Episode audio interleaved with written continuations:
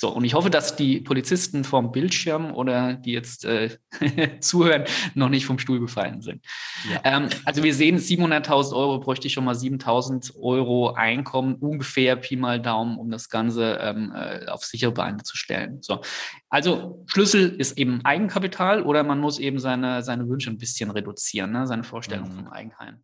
Hallo und herzlich willkommen zum Finanzkorb Podcast, der Podcast für Polizisten und rund um das Thema Finanzen. Und ich habe heute einen ganz besonderen Gast bei mir. Wir sehen uns auch gerade. Das ist so der erste Podcast, den ich aufnehme, wo man auch eine Videospur dazu hat. Deswegen freut es mich auch, den Zuhörern über YouTube hier in dem Sinne einmal Hallo zu sagen. Man sieht sogar.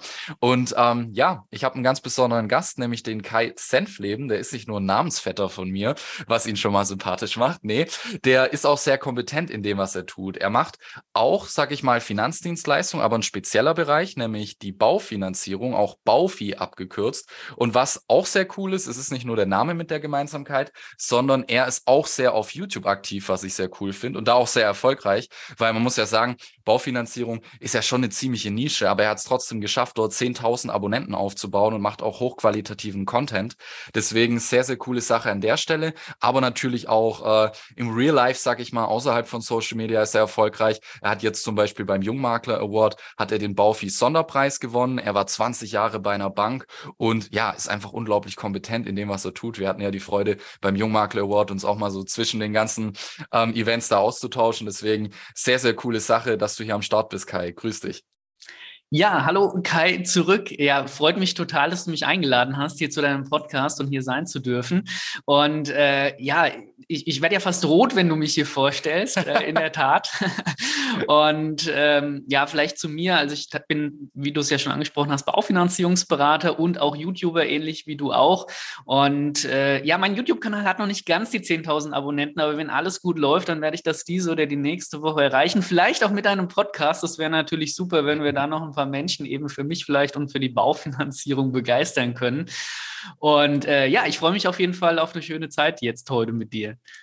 Sehr schön, ja, das, das wird auf jeden Fall funktionieren, bin ich ganz zuversichtlich. So die ersten, sage ich mal, 10.000 oder man sagt ja auch, die ersten 1.000, das geht dann so schnell geht dann relativ schnell dann auf die 10.000 zu kommen. Deswegen wird das äh, ganz bestimmt funktionieren. Also ja, für mich waren schon die ersten 100 irgendwie genial. Ne? Also ich habe vor zwei ja. Jahren ungefähr mit meinem YouTube-Kanal angefangen und als da so die, die ersten, also diese 100 Abonnenten-Hürde übersprungen war, habe ich gedacht, boah, mega, jetzt läuft's irgendwo. Und dann ruckzuck hat man dann die 1000 voll und dann will man mehr und mehr und mehr, ja. ja. Und damals, ich hätte mir nie vorstellen können, ähm, dass ähm, mein Kanal mal so eine Größenordnung erreicht. Ich meine, es ist immer noch ein kleiner YouTube-Kanal im Vergleich zu anderen, teilweise auch Finanzkanälen, aber für mich ist es eine echt großartige Sache.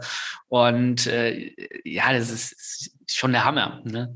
Safe, safe. Also das ist eine richtig coole Sache und man muss ja auch immer sagen, es kommt ja auch immer ganz drauf an, welche Zielgruppe man anspricht. Wenn man jetzt zum Beispiel mal Finanzfluss nimmt, was ja so einer der größten Channels in dem Bereich ist, klar, der spricht natürlich auch die Masse an. Das ist schon mal natürlich ein ganz anderer Zuschauerstamm, als wenn du sagst, hey, es geht nur um Baufinanzierung. Das ist schon mal für relativ viele Menschen langweilig, weil sie es entweder nicht wollen oder gerade nicht können. Deswegen äh, ist auf jeden Fall eine starke Leistung. Aber ja, jetzt äh, würde mich noch mal interessieren, aber vor allem natürlich auch so die Zuhörer. So, ähm, was ist so dein Werdegang? Wie ist das gekommen, dass du heute auf YouTube bist, dass du über Baufinanzierung erzählst und ja, einfach auch so deine Leidenschaft so für dieses Thema Baufinanzierung? Wie ist das so entstanden bei dir? Ja, ähm, ich bin da ja so ein bisschen reingeschlittert, möchte ich sagen. Ich habe ganz klassisch eine Ausbildung bei einer, bei einer Bank gemacht, bei einer klassischen Raiffeisenbank. Und äh, danach, das ist ich, ich weiß gar nicht, wie es kam, aber es hat mich, ähm, ich glaube, durch eine Empfehlung bin ich damals zu einer großen Direktbank nach Frankfurt gelangt und äh, die haben halt Leute in der Baufinanzierung gesucht. Und ähm, dort habe ich tatsächlich erst so diese Leidenschaft für Immobilien- und Baufinanzierung für mich entwickelt. Dort war ich lange Zeit tätig, also bei dieser einen Bank äh, fast 15 Jahre lang und äh, konnte da eben sehr tiefe Einblicke in die Baufinanzierung erfahren. Also nicht nur jetzt im, im Vertrieb an sich, also das, was ich heute mache, sondern äh, ich war äh, dort auch in der, in der Kreditprüfung tätig, äh, fast zwei Jahre lang. Ich war sogar in meinem Marketing aushilfsweise ähm, und habe die letzten fünf Jahre für, äh, als, als Führungskraft ein Vertriebsteam geleitet begleitet. Also nochmal eine ganz andere Erfahrung, die ich da mitnehmen konnte. Also ich habe gefühlt alle Aspekte der Baufinanzierung kennengelernt. Aber für mich war es halt schon immer so ein Traum, was Eigenes zu verwirklichen oder mich selbst zu verwirklichen. Und ähm, den Traum habe ich mir vor gut zwei Jahren erfüllt, von re vor relativ genau zwei Jahren. Ich hatte, ich glaube, gestern Jubiläum gehabt, habe ich ähm, bei LinkedIn gesehen. Ich habe gar nicht dran gedacht, um ehrlich zu sein. Ja, habe nur ein paar äh, Gratulationen bekommen. Da habe ich gedacht, ach, okay, schon zwei Jahre, Wahnsinn, wie die Zeit verging.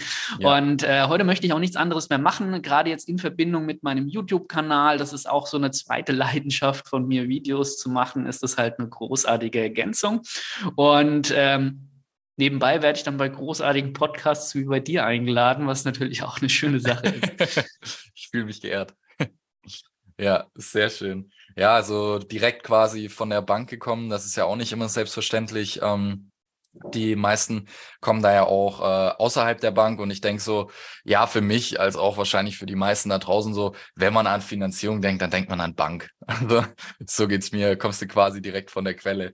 Ähm, was würdest du eigentlich zu der aktuellen Zeit sagen? Also für mich ist das natürlich ganz spannend, so zu sehen, wie sich das entwickelt, weil ich bin ja jetzt ähm, seit fünf Jahren in der Branche und ich kenne das ja nur so, dass wir niedrige Zinsen haben. Ja, und äh, ich selber habe ja auch eine Immobilie finanziert, damals noch mit äh, 2,3 Prozent. Dann ging es noch weiter nach unten und dann hatten erstmal alle Kunden, die nach mir kamen, bessere Finanzierungen. Und jetzt auf einmal bam, geht's nach oben und jetzt bin ich mit meinen 2,3 schon, äh, sag ich mal, recht gut unterwegs. Und ähm, ja, es wird ja total viel diskutiert. Jetzt platzt die Immobilienblase, die Zinsen gehen jetzt krass nach oben. Ähm, magst du mal so ein bisschen die aktuellen Entwicklungen aus deiner Sicht schildern und auch mal so in welche Richtung das geht? Einfach so mal allgemein, in was für einer Zeit wir eigentlich bei Baufinanzierung gerade leben, was da gerade so abgeht. Ist ja relativ viel. Ja, die, die Sache ist die, dass wir, glaube ich, alle sehr verwöhnt von den letzten Jahren sind. Sowohl jetzt im, im Kundenklientel, im, also äh, die potenziellen Häuselkäufer oder Bauer, als auch natürlich ähm, in der äh, Banken- und äh, Vermittlerbranche. Ähm, und äh, die Zeiten, die sind gerade dabei, sich so ein bisschen zu ändern, weil gefühlt haben wir momentan fast nur Herausforderungen, ne? gefühlt. Mhm. Aber es gibt keine Herausforderungen, die nicht irgendwie überwindbar sind. Ne? Aber es ist eben heute nicht mehr so leicht, in eine eigene Immobilie, in ein Eigenheim zu kommen, wie es noch letztes Jahr eben der Fall war. Ja? Zum einen haben wir die hohen Immobilienpreise, die hatten wir jetzt die letzten Jahre schon, die sind auch immer weiter gestiegen. Die haben wir mhm. heute immer noch relativ hoch oder immer noch sehr hoch, so kann man es, glaube ich, besser formulieren. Und dazu kommt halt, dass die Zinsen jetzt in diesem Jahr sehr stark gestiegen sind. Ne? Und heute haben wir ein Zinsniveau von um die vier Prozent, kann man ungefähr sagen. Und wenn man das vergleicht mit einer Monatsrate von jemandem, der das gleiche Vorhaben letztes Jahr realisiert hätte, dann ist es so, dass man das in der Monatsrate, die hat sich fast oder hat sich verdoppelt, teilweise mehr als verdoppelt. Und äh, das ist halt etwas, was heute sich nicht mehr jeder leisten kann oder vielleicht auch leisten will. Ja. So haben wir noch ganz andere Themen, wie zum Beispiel, ähm, wir haben den äh, Krieg in der Ukraine, wir haben die Materialknappheit, äh, wir haben die äh, Gefahr von, von der Energieknappheit. Ähm, und äh, das macht alles natürlich nochmal ein Stück weit schwieriger und lässt natürlich auch die Inflation steigen. Ne? Und daher mhm. haben wir heute eine relativ hohe Inflation. Und ähm, wenn man jetzt zum Beispiel mal auf die Baubranche guckt, auch da gibt es große Herausforderungen, insbesondere wegen der Materialknappheit ist es so, dass die Preise nicht mehr kalkuliert werden können, sowohl für den Kunden als aber auch für den Bauträger. Das heißt, Dadurch kommt es einfach, dass die Bauträger teilweise sogar gar keine Festpreise mehr abgeben, was für den Kunden das Ganze noch schwieriger macht. Und mhm. äh, ich erlebe es heute, das hätte man sich letztes Jahr nicht vorstellen können, dass teilweise Grundstücke wieder zurückgegeben werden, weil ähm, der Bau einfach entweder nicht mehr kalkulierbar ist oder einfach viel zu teuer geworden ist. Ja. ja. Dazu kommt, aber dann bin ich auch schon mit den Negativ-Statements fertig. Die staatlichen Förderungen für Neubauten sind fast komplett gestrichen worden dieses Jahr. Nochmal etwas, was es unattraktiver macht. So, jetzt will ich aber nicht zu pessimistisch sein heute, ne? weil wir wollen ja ein bisschen positive Stimmung in deinem äh, Podcast Positiv, hier verbreiten. Ja. Genau. ähm, von daher äh, die positiven Sachen, weil es ist natürlich so, mit jeder Krise gibt es natürlich auch Chancen und die sieht man heute natürlich auch, ähm, weil ähm, A, es ist heute ähm, also die Chance, dass man sein Traumhaus findet, was man auch kaufen kann, ist deutlich gestiegen, weil einfach mehr Immobilien länger wieder auf dem Markt sind. Ähm, die gehen immer noch zu hohen Preisen weg. Also wir haben teilweise ähm, äh, Rückgänge zu, zu verzeichnen, das sehen wir schon. Ähm, ein großer Vorteil ist, ähm, man kann wieder verhandeln. Ja, das äh, war letztes Jahr teilweise einfach nicht mehr möglich da war es eher so gewesen, dass man mehr bieten musste, um an seine Traumimmobilie zu kommen. Heute kann man wieder in die Verhandlungen gehen. Man kann einiges aushandeln vom Kaufpreis. Und es ist in der Tat so, wo früher für eine Immobilie vielleicht 30 bis 50 Interessenten gestanden haben, hat man heute halt nur noch drei bis fünf. Und ähm, daher sehe ich jetzt äh, in der aktuellen Krise, die wirklich es nicht leicht macht, doch noch Chancen, dass man da vielleicht auch was Positives für sich rausziehen kann.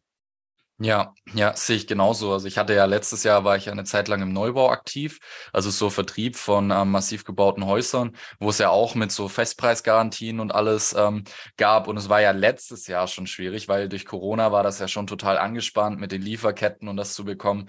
Und das sehe ich genauso, dass das jetzt ein, im wahrsten Sinne des Wortes Albtraum so geworden ist, das Thema anzugehen, wenn man nicht diese Garantien hat. Aber auf der anderen Seite, wie du eben auch sagst, die Chance, dass du jetzt eben wieder geile Deals bekommst, weil ich habe zum Beispiel den ein oder anderen Kunden, eben auch Polizisten, die ähm, da den finanziellen Background haben, auch mal ein bisschen mehr zu investieren. Und äh, ich weiß noch, vor drei Wochen kam der eine gleich auf mich zu und hat gemeint, hey du Kai, ach übrigens, jetzt ist Immobilien wieder interessant. Wenn du mal ein Mehrfamilienhaus hast, sag Bescheid, weil jetzt ist ja wieder die Zeit gekommen, dass man ein bisschen was machen kann. Und so sehe ich das auch, weil ich möchte selber privat jetzt auch wieder in Immobilien investieren. Und ähm, ja, ich sehe das einfach eine gute Zeit, dass man wieder ein bisschen mehr Spielraum hat, weil ich habe das auch als Erfahrung gemacht, wie du gesagt hast, dass du irgendwie, ähm, wenn du mal ein halbwegs gutes Objekt hast, mal Minimum 30 andere Leute hast und es wird hochgeboten, das kracht. Kaum hast du einen Notartermin, kannst du davon ausgehen, wenn der Notartermin in fünf Tagen ist, hat sich der Preis safe nochmal um 20.000 erhöht, weil irgendeiner bietet immer noch mal mehr. Ja, deswegen super geile Chance, wie du sagst. Und da würde mich natürlich auch interessieren, also auch die Polizisten generell, die sich das anhören. Wie ist das mit Polizisten? Weil ähm, man hört ja immer, Polizisten sind super gern gesehen, weil natürlich Beamte, also Beamte generell. Und ähm, ja, Polizisten haben natürlich auch ein positives Image, muss man auch sagen. Ich habe das selber gemerkt, ähm, als ich zum Beispiel eine Wohnung zur Vermietung gesucht habe, wo ich einziehe. Vom Polizisten erwartet man halt, dass er sich gut benimmt und dass er halt auch ordentlich ist. Der hat halt ein positives Image, sag ich mal. Plus er hat eine faire Beamtung, was ja per se richtig gute Vorteile sind. Oder wie siehst du das? Was sind so ähm, die Vorteile aus deiner Sicht, die da Polizisten haben? Und ist das wirklich so, wie man sagt, dass Polizisten da richtig gute Vorteile haben bei dem Thema Baufinanzierung? Natürlich ist es so, dass Beamte allgemein, also auch Polizisten, großen Vorteil auch ähm, äh, bei den Banken haben, weil äh, natürlich ein Beamtenklientel sehr gerne von den Banken gesehen wird. Ne? Und das zeigt sich zum einen ähm, in, in der Chance einer Kreditgenehmigung, die bei äh, Beamten, somit auch bei Polizisten deutlich höher ist als jetzt beim klassischen Angestellten oder beziehungsweise vielleicht sogar bei einem Selbstständigen. Und ähm, gleichzeitig ist es so, dass es bei vielen Banken auch dann vielleicht größere Chancen gibt, vom Zins nochmal ein bisschen was Besseres rauszuhandeln. Ähm, warum sind Beamte so gerne gesehen? Ähm, das hat eigentlich zwei Gründe. Der erste ist ja relativ offensichtlich, der Job ist sicher. Ne? Als Beamter auf Lebenszeit äh, ist die Gefahr eigentlich fast null, dass, ähm, dass man mal arbeitslos wird oder dass man einen Job verliert. Und ähm, bei einer Bank ähm, kann man sich das so vorstellen, also die Bank, ähm, die, die prüft ja eigentlich zwei Dinge, einmal die Immobilie, einmal ähm, eben auch den Antragsteller. Und ähm, die Bank macht, also zumindest die meisten Banken machen so ein elektronisches Scoring, bevor ein Kunde in die Detailprüfung geht. Ja? Und äh, bei so einem Scoring werden eben alle Antragsdaten systemseitig geprüft, äh, unter anderem eben auch, was macht der Kunde beruflich. Und da ist natürlich in so einem Scoring ein großer positiver Effekt eben, wenn das Scoring sieht oder beurteilt eben, okay, der äh, Antragsteller, der ist eben ein Polizist oder ist ein Beamter. Ne? Der zweite Aspekt ist, äh, und der spielt eben auch eine ganz große Rolle, ähm, die Bank muss natürlich jeden Antrag prüfen. So. Und ähm, die Bank äh, hat natürlich mit der Prüfung eines, eines Beamten deutlich weniger Aufwand als mit der Prüfung eines, ähm, sagen wir mal zum Beispiel eines Ge Gesellschafters einer GmbH, wenn man da jetzt mal das mhm. krasse Gegenbeispiel nimmt. Ja. Bei einem Beamten, da gibt's, äh, also in der Regel ist es da mittlerweile so, dass die Banken nur noch die letzte Bezügemitteilung sehen wollen und das reicht aus und dann weiß die Bank, alles klar, äh, das verdient er, das hat er safe, solange ist er schon beamtet, wobei das ja eigentlich auch keine Rolle spielt, wenn er auf Lebenszeit beamtet verbeamtet ist. Ja. Und ähm, die Prüfung des Antragstellers geht eigentlich super schnell. So, nehmen wir jetzt mal das krasse Gegenbeispiel. Wir haben einen Gesellschafter von der GmbH. Die GmbH hat vielleicht noch ein paar Tochterfirmen. Ja, brutal. Ja, da sitzt eine Bank vielleicht mehrere Tage dran, um den zu prüfen. Und sowas zeigt sich natürlich dann auch im Preis, also im Zins. Ja, und äh, ich glaube, da liegt es auf der Hand, dass so ein Sachbearbeiter einen Beamten lieber als Antrag prüft, als ja. jetzt äh, vielleicht ein, einen klassischen Angestellten, wo man nochmal gucken muss, in welcher Branche ist er tätig oder vielleicht sogar einen Selbstständigen. Ja, cool. Ja, das ist natürlich äh, dann ein bisschen schwieriger, wie ich leider selber weiß, aus eigener Erfahrung mit den Selbstständigen. Aber ja, das ist auf jeden Fall ein guter Punkt, den du ansprichst. Einfach diese Sicherheit, die man da hat. Und deswegen erstmal richtig coole Sache. Wir kommen ja nachher noch auf die Frage aller Fragen, ähm, ob das denn auch dann, wie das wirklich jetzt in der Praxis funktioniert. Davor ich ahne es schon, ich ahne es schon, aber ich bin du, gespannt, Kai. Du ahnst es schon, gell? ja, weißt ich glaube schon, Übrigens, was für eine Frage du mir stellen wirst. Ja, du, du hast keine Ahnung. Übrigens an der Stelle ganz lustig. Wir hatten ja letztes letzte Woche schon mal grob drüber gesprochen. Und diese Frage, die hat mich, als ohne Witz, hat die mich ähm, nicht mal 24 Stunden später einer auf Instagram gestellt. Fast eins zu eins so. Äh, wir werden es dir nachher sagen, ein bisschen Spannung, aber dazu kommen wir noch. Auf jeden Fall, was mich auch noch interessieren würde, ist so einfach deine Einschätzung zum Thema Bausparer. Denn folgender Background, ähm, ich wurde ja damals, ähm, als ich Polizist war, auch beraten von einem Versicherer aus Koblenz. Äh, man kennt ihn im Polizeibereich, kein Unbekannter. Und ähm, volles Programm. Also ich habe alles bei dieser Versicherung bekommen und ich habe auch einen Bausparvertrag bekommen. Und ähm, damals war ich jetzt noch kein Finanzprofi, aber ich habe mich halt schon viel auch mit Finanzthemen beschäftigt. Und damals habe ich mir schon gedacht, okay, der hat mir jetzt einen Bausparvertrag für 30.000 Euro verkauft. Und es war ja 2014. Da waren die Preise jetzt noch nicht so krass. Also da waren die jetzt am Ansteigen. Aber selbst da habe ich mir schon gedacht, okay, Bausparer für 30.000. Ja, da kriegst du einen begehbaren Kleiderschrank in Stuttgart. Also was will ich mit einem 30.000er Bausparvertrag? Und mittlerweile muss ich sagen, habe ich die Erfahrung gemacht, dass ähm, das relativ schwer ist, das in eine Finanzierung einzubauen. Und mich fragen auch jetzt natürlich immer wieder mehr Leute, weil aufgrund der aktuellen Situation die Zinsen natürlich steigen, ob sie da in einen Bausparer investieren sollen. So meine grundsätzliche Meinung, ich bin da eher abgeneigt von, aber es gibt natürlich Vor- und Nachteile. Es gibt auch Situationen, in denen das Sinn macht, ein Bausparvertrag. Deswegen, ich möchte ihn jetzt nicht pauschal schlecht reden. Mich würde aber mal deine Meinung dazu interessieren, so zum Thema mhm. Bausparvertrag. Ja, ähm, also in den Medien liest man es ja, Renaissance der Bausparverträge, Zinsen gehen hoch, alle rennen wieder zur Bausparkasse, ja. Ähm, man erlebt es ja schon. Und auch ich persönlich sehe, dass die Anfragen nach Bausparverträgen deutlich höher sind, als noch im letzten Jahr ist, ja. Ähm, ich habe zu Bausparverträgen eine ähnliche Meinung wie du. Ich bin kein großer Fan davon. Ich meine, das liegt auf der Hand. Bausparverträge sind oft versehen mit hohen Gebühren und die Praxiszeit zeigt eigentlich, der Gewinner von einem Bausparvertrag ist einmal die Bank, weil die eine hohe, äh, weil die äh, ein gutes Geschäft mit einem Bausparer macht jetzt. Äh, da haben die gute Margen drauf und der Berater, der sowas vermittelt, der bekommt auch eine gute Provision. Mhm. Wer bezahlt das letztendlich der Kunde? Warum? Das kann ich, ähm, also ich möchte nicht zu tief in das Thema einsteigen. Ne? Ja. Ja, weil natürlich ist es so, äh, man kann mit einem Bausparvertrag schon wunderbar eben sich die Zinsen sichern für die Zukunft. Aber die erste Frage, und die stellt sich ein Kunde häufig nicht, und die wird auch von dem, von dem Bausparkassenberater oft nicht gestellt, wann braucht er denn das Geld? So, ähm, wenn ich natürlich vorhabe, in zehn Jahren mir eine Immobilie zu kaufen, so, dann kann ein Bausparvertrag durchaus Sinn machen. Was für ein Bausparvertrag kein 30.000er? Weil was bringt mir in zehn Jahren 30.000er Bausparer, wo ich 15 schon angespart habe davon ähm, und äh, vielleicht 15.000 als Kredit Kredit bekomme bei einem Immobilienkaufpreis von 500, 600.000 Euro. Das mhm. ist das ist ein Tropfen auf dem, das ist weniger als ein Tropfen auf dem heißen Stein. Also wenn muss ja. ich einen Bausparer machen über eine Summe von 300, 400, 500.000 Euro. So, da zahlen wir dann ein Prozent bis teilweise 1,6 Prozent Abschlussgebühr drauf. Rechne es dir aus. Das muss man erstmal auf den Tisch legen können. Man kann es auch verrechnen äh, lassen. Das heißt, äh, man, man zahlt quasi monatlich erstmal seine Gebühr ab, bis man dann eben in die Ansprachphase kommt ich möchte nicht zu tief einsteigen und ich ja. habe wirklich geplant, das Thema mal detailliert in einem Video aufzubereiten und dann wirklich anhand von ein paar Zahlen und Fakten darzulegen. Und da sieht man relativ schnell, dass es nur ganz wenige Fälle gibt, wo sich so ein Bausparer auch heute lohnt. Ja. Nehmen wir dann das andere Beispiel, das du angesprochen hast. Und dann möchte ich auch das Thema Bausparer, weil es ist wirklich ein sehr komplexes Thema ja. und ich möchte es nur anreißen. Ne? Ähm, aber oftmals wird ja im Zuge einer Baufinanzierung ein Bausparvertrag mit angeboten. Das heißt ein Bausparmodell. Wie so ein Bausparmodell aufgebaut? ähm, ich kaufe heute eine Immobilie, ich nehme ein Darlehen auf über, sagen wir mal, 400.000 Euro beispielsweise und äh, tilge das Darlehen nicht, sondern schließe parallel einen Bausparvertrag ab. Das heißt, die Tilgung geht komplett in den Bausparvertrag. Was bedeutet das? Ich muss die Zinsen immer auf die vollen 400.000 Euro bezahlen.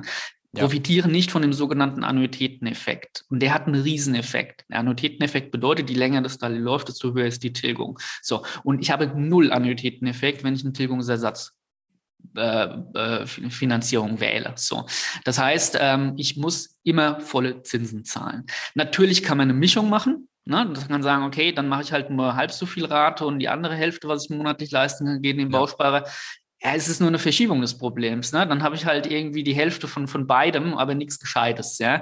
Ähm, ich möchte Bausparverträge nicht, nicht komplett schlecht reden, ne, weil es hat auch wirklich positive Aspekte. Wichtig ist aber, wenn ich mich dazu entscheide, einen Bausparvertrag abzuschließen, dann kann ich jedem nur empfehlen, sich genau zu informieren, was das bedeutet ähm, und ähm, sich gut beraten zu lassen von einem Berater, dem ich wirklich vertraue. Das kann ich wirklich jedem nur empfehlen, weil es gibt auch gute Modelle, also es gibt auch gute Bausparmodelle, aber ähm, die Erfahrung, die ich gesammelt habe, zeigt und die Kunden, die zu mir kommen mit Bausparverträgen, die sehe ich und denke mir, okay, da hat sich wieder jemand eine goldene Nase verdient und das war halt leider nicht der Kunde.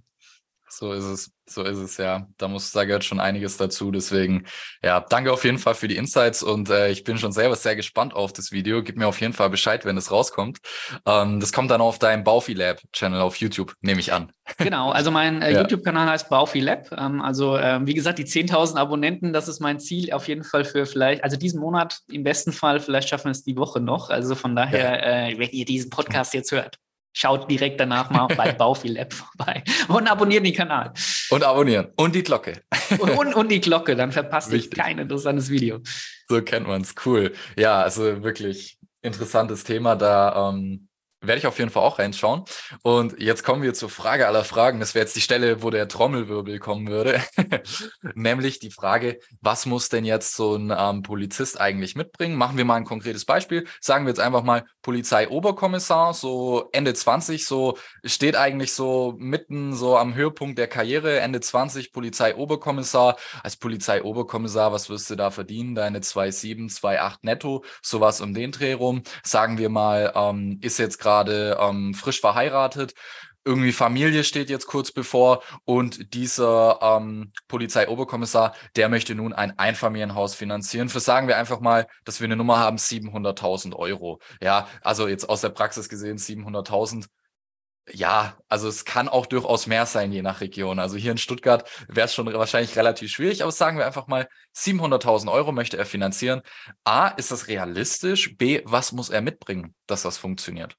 Also die Frage ist natürlich, was verdienen die Frauen? Ne? Weil mit 2,8 700.000 Euro zu finanzieren, ähm, das ist aktuell bei den Zinsen in keinster Weise realistisch. Das sehen wir auch gleich, wenn wir uns die Rate schon anschauen.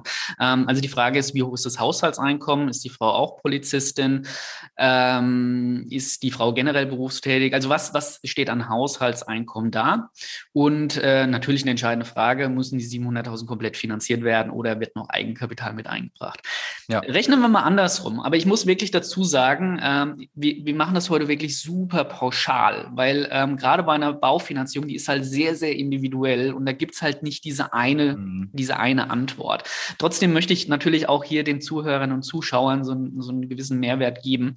Und äh, deswegen eine ganz grobe Faustregel, aber wirklich und ich kann es nicht oft genug sagen, ganz, ganz grob, ja, ja. Ähm, sage ich immer zu, zu all meinen Kunden, also unabhängig jetzt was, was die beruflich machen, äh, guckt euch an, was ihr monatlich verdient und schaut, dass die Rate, also ich habe da so, für mich bilde ich so ein Ampelsystem irgendwie vor Augen, dass ich sage, 30 ähm, Prozent ähm, Rate vom Nettoeinkommen, gar kein Problem, ist eine solide Finanzierung fast immer. Ja, 40 Prozent ist normal, weil 30 Prozent schafft fast keiner. Ja, ähm, und auch 50 Prozent kann man in gewissen äh, Fällen noch vertreten. Und wenn wir jetzt mal von einem Polizist ausgehen, der ein festes Einkommen hat, der oftmals auch nicht so gering verdient, ist es durchaus aus meiner Sicht her, wie gesagt, pauschal gesagt, vertretbar, wenn man sagt, man geht so Richtung 50 Prozent von der Rate. So, mhm. jetzt machen wir mal ein paar Zahlen fest. Ja, das können wir ja. relativ simpel jetzt berechnen mit dem heutigen Zins. Da brauchen wir auch gar keine Grafik jetzt. Äh, das ist nämlich super einfach. Und zwar sagen wir mal, die Immobilie kostet 700.000 Euro.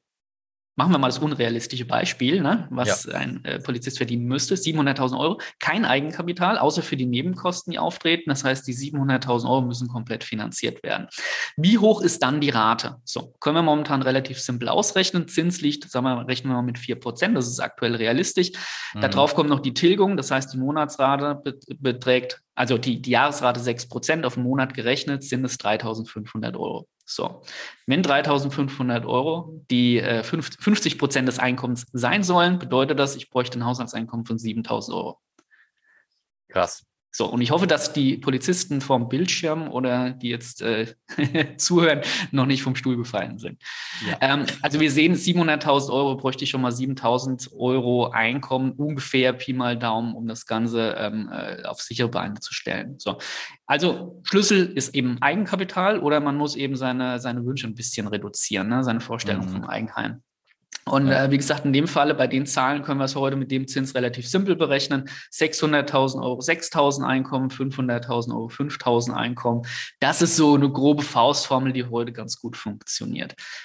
Ganz grob und wirklich ganz pauschal. Ich kann es nicht oft genug dazu sagen. Ja, ja. Das heißt, so dieser ähm, klassische Traum, den viele haben, muss man jetzt einfach auch mal die Blase platzen lassen du als einzelner Polizist, der Traum vom Einfamilienhaus bauen, ist heutzutage kann man eigentlich pauschal sagen, ist so gut wie nicht mehr machbar, wenn du nicht viel Eigenkapital mitbringst. Also Schlüssel ist halt das Eigenkapital. Ähm, was ja. da auch halt zu berücksichtigen ist, ähm, wenn ich jetzt eine Immobilie kaufe oder baue, ähm, ich habe natürlich mit einem Kauf auch immer Kaufnebenkosten. Was sind Kaufnebenkosten? Das sind, ist einmal die Grunderwerbsteuer, was die größte Position ist. Ähm, ich bin hier in Hessen, da haben wir 6% Grunderwerbsteuer. Wenn ich über den Main drüber schaue, ist Bayern mit 3,5%. Welchem Bundesland sitzt du?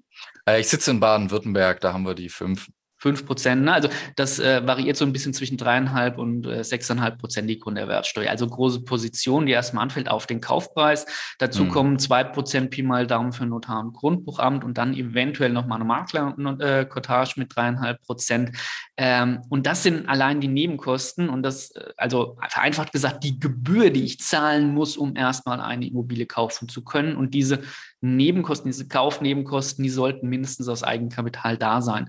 Und selbst wenn die da sind und ich die auf den Tisch legen kann, habe ich immer noch eine 100% Finanzierung. Und eine 100% Finanzierung birgt immer ein gewisses Risiko. Ja, ähm, wie gesagt, bei äh, Beamten ist dieses Risiko des Jobverlustes relativ gering. Die sind in der Regel ja auch relativ ganz äh, oder äh, ganz gut abgesichert. Da kannst du mehr mhm. dazu sagen. Da bist du ja. der Profi, Kai. Ja. Ähm, aber äh, bei einem klassischen Angestellten ist eine 100% Finanzierung schon ein recht hohes Risiko, wo man, also wo ich als Berater genau schaue, ob ich das wirklich empfehlen kann mit gutem Gewissen oder ob ich da eher dazu abrate. Ja, was ist so deine Meinung ähm, zum Thema Eigenkapitalaufbau? Weil was ich zum Beispiel in meiner Finanzplanung mache, ähm, ganz oft, dass ich zum Beispiel immer einen Finanzplan mit den Leuten mache. Das gehört für mich zu einer guten Finanzberatung dazu. Ich sage auch bewusst, ich bin Finanzprofi und nicht nur Versicherungsmakler, weil ich ja das so ganz umfassen möchte. Klar, ein paar Themen kann ich jetzt nicht machen, wie jetzt zum Beispiel Steuer, weil ich kein Jura studiert habe. Aber die anderen Themen habe ich auch die Scheine. Also ich habe jetzt ja auch zum Beispiel ähm, die Lizenz für die Immobilienfinanzierung und ähm, da gucke ich natürlich schon frühzeitig, was sind die Ziele im Leben. Und ich frage zum Beispiel immer ab, möchtest du ein Eigenheim? Wenn ja, wo genau und was für eine Art, dass wir schon mal eine ungefähre Größenordnung haben. Und wenn dann jetzt zum Beispiel rauskommen würde, ähm, die Person möchte ein Einfamilienhaus bauen, dann ähm, gucke ich schon immer, dass ich es ungefähr beziffert. Klar, ist schwierig, aber ungefähr. Und wenn dann jetzt zum Beispiel rauskommt, okay, ich habe jetzt zum Beispiel eine Anwärterin, die ist, sagen wir, 20, die macht jetzt gerade ihr Studium und ähm, die weiß jetzt schon, sie möchte später ein Einfamilienhaus finanzieren ähm, für 700.000 Euro. Dann rate ich auf jeden Fall immer, schau, dass du auf jeden Fall, also ich frage auch, wann möchtest du bauen? Dann sagen die meisten so ungefähr in zehn Jahren. Und wenn die dann sagen, okay, für 700.000, dann rate ich immer dazu, bau mindestens 10% Eigenkapital auf. Mindestens. Besser wäre eher sogar Richtung 20 Prozent. Was ist da so deine Einschätzung oder was würdest du empfehlen? Wie viel Eigenkapital sollten die realistisch betrachtet ähm, mitbringen? Sollen die einfach die Faustformel runterrechnen, die du gerade gesagt hast, oder was ist da so deine Empfehlung an der Stelle? Also die Faustformel bezog sich aufs Einkommen, ist völlig unabhängig vom Eigenkapital. Beim Eigenkapital ist ein ganz anderer Aspekt, der zu betrachten ist und da ähm, sehe ich das äh, genauso wie du auch. Ne? Also äh, ich mhm. sage mal, 100% Finanzierung ist sehr kritisch, 10% ist schon so, so eine Sache, wo man sagt, das sollte man schon mitbringen, vor allem wenn man in den höherpreisigen Immobilien sich bewegt. Ja. ja. Ähm, 80 Prozent Finanzierung ist aus meiner Erfahrung so vom Preis-Leistungs-Verhältnis bei den Banken eigentlich so das Beste. ja. Ähm, ja. Klar gibt es da nochmal äh, bei 70 Prozent oder teilweise auch vielleicht 60, 50 Prozent äh, bessere Zinsen, aber da ist der Sprung nicht mehr so hoch wie jetzt von der 90 auf die 80 Prozent Finanzierung. Also 80 Prozent ist top. Hat man ja früher auch immer gesagt, 80, 20. Ja. Ähm, das heißt aber nicht, dass es mit einer 90-prozentigen Finanzierung nicht auch möglich ist ist. Ne? Das muss man halt immer im Einzelfall betrachten. Ähm, aber alles, was über 95 Prozent ist, das, da muss schon alles andere dann wirklich sehr, sehr gut passen. Wenn du sagst 80, 20, dann meinst du aber 20 Prozent für die ähm, des Hauspreises plus die Kaufnebenkosten. So ist es. Guter Aspekt, ja. ne? also die Kaufnebenkosten, ja. und das haben wir ja eben äh, festgestellt, die sind ja gar nicht so gering. Ähm, die sollten wir immer zusätzlich eben auf den Tisch legen können. Und das ist ja, alleine das muss man ja erstmal schaffen bei Immobilienpreisen, die wir heute haben.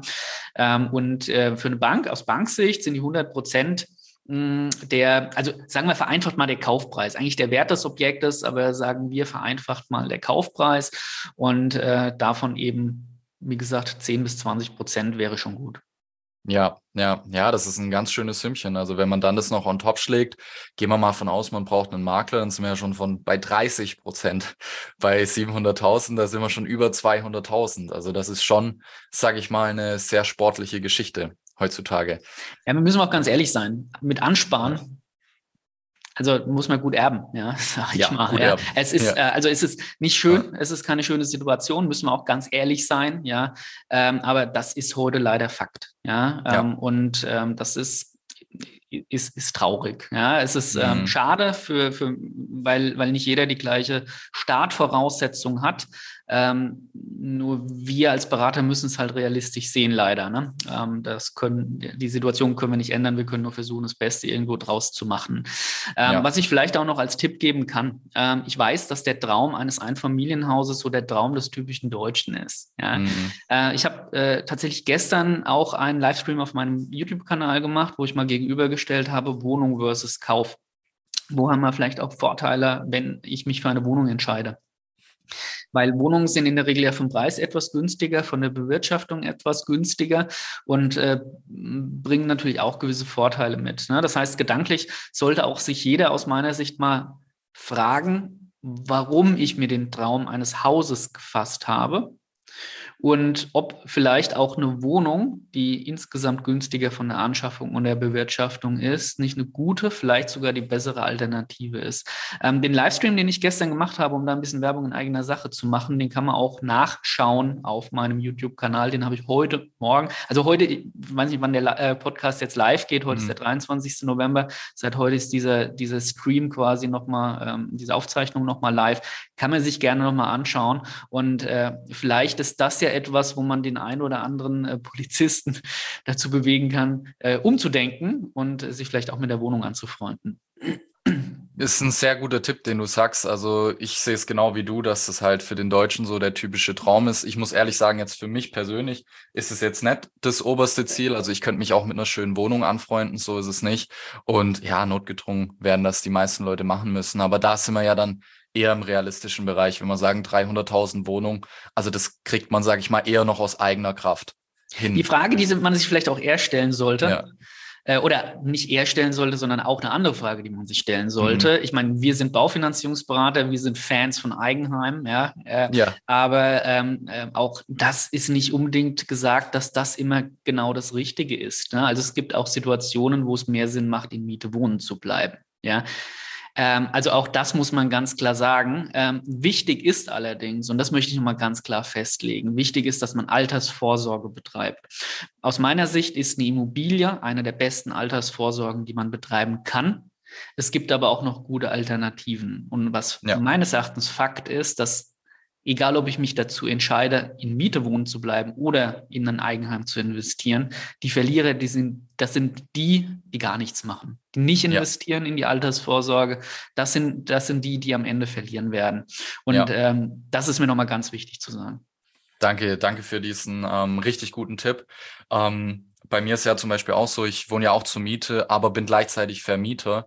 Also das auf jeden Fall prüfen, diese Option. Hauptsache, Ähm, ihr habt Eigentum, extrem wichtig, weil die Inflation, die schreitet voran und wenn ihr keine Sachwerte habt und da ist eben Immobilie so der beste Sachwert, ja, dann tut euch die Inflation langfristig da ganz schön, ähm, macht es euch ganz schön schwer.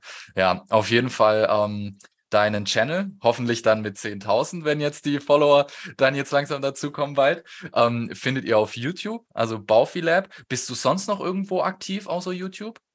Naja, ich bin auf den klassischen sozialen Medien ähm, auch, also auch äh, präsent, möchte ich sagen, aber so richtig aktiv bin ich eigentlich bei YouTube. Äh, aber auch bei LinkedIn könnt ihr mich gerne mal, könnt ihr mir gerne folgen. Das freut mich ja, auch. Ob aber das, ob das klappt mit Polizisten, ist so eine Sache. ja, äh, folgt mir auf YouTube. Auf, auf YouTube, das wäre schon mal ein guter Start. Nice. Also hau ich auf jeden Fall unten in die Beschreibung und natürlich in die Show Notes für die Podcast-Folge. Und ähm, ja, an der Stelle auf jeden Fall ein großes Danke an dich, ähm, dass du dir heute die Zeit genommen hast und da diese guten Insights gegeben hast, hast. Und ja, auch an den Zuhörer jetzt da draußen, wenn das Thema Baufinanzierung für dich gerade ein Thema ist, melde dich auf jeden Fall beim Kai der ist da extrem kompetent.